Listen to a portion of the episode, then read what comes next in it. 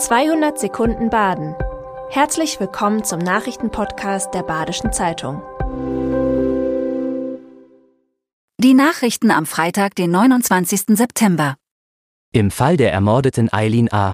aus Gottenheim ist gestern das Urteil gefallen. Der Angeklagte Jan P. wurde zu lebenslanger Haft und anschließender Sicherungsverwahrung verurteilt. Es wurde eine besondere Schwere der Schuld festgestellt. Das Gericht sah es als erwiesen an, dass der 29-Jährige die Schülerin aus sexuellen Motiven letztendlich ermordete. Zuvor hatte der Täter sein Opfer über das Internet kennengelernt. Auf das Urteil reagierte der Angeklagte wie schon zuvor völlig emotionslos. Die Richterin stellte fest, dass Jan P. auch unmittelbar nach der Tat keinerlei Anzeichen von Reue oder Scham gezeigt hatte. Einen Überblick über den gesamten Fall erhalten Sie heute in der Badischen Zeitung. Im kommenden Jahr startet am Freiburger Münster die nächste Großbaustelle. Die Oktagonhalle muss restauriert werden. Jetzt gab der Bund bekannt, die Arbeiten mit 4 Millionen Euro zu fördern. Besagte Halle liegt weit oben direkt unter dem sogenannten Turmhelm und beinhaltet die große Besucherplattform. Die Freude bei den Verantwortlichen in Freiburg ist groß. Über die Dauer des Vorhabens können allerdings noch keine Angaben gemacht werden. Zurzeit wird das Münster nochmals eingehend untersucht, um alle Schäden zu dokumentieren. Spielen Wind und Wetter mit, soll die Untersuchung der Steinfassade spätestens am 12. Oktober beendet sein.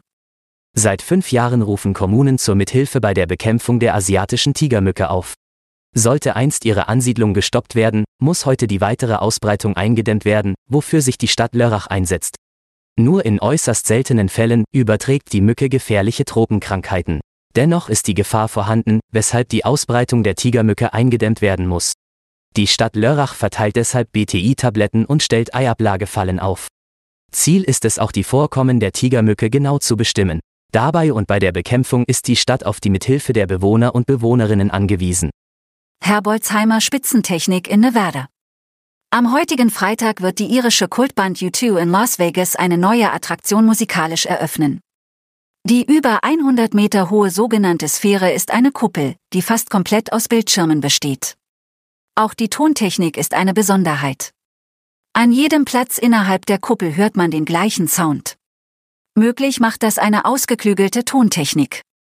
An dieser war das Unternehmen Techmopart aus Tutschfelden entscheidend beteiligt. Welche Schwierigkeiten es bei der Konzeption gab, erfahren Sie im Blatt oder online auf badische-zeitung.de. Simon Stiepian feiert in den USA einen seiner größten Erfolge. Der Schwarzwälder Mountainbiker gewinnt den Marathon in Snowshoe und sichert sich Platz 2 in der Weltcup-Gesamtwertung. Vor der Reise schwafelte der Radsportler nicht viel, sondern konzentrierte sich voll auf die anstehende Herausforderung. Ein solches Ergebnis überraschte den 33-Jährigen dann trotzdem. Grund dafür sei auch das Basistraining im August. Solch eine Saison könnte für den Sportler ruhig ewig andauern. Doch bald ist auch diese Zeit vorbei.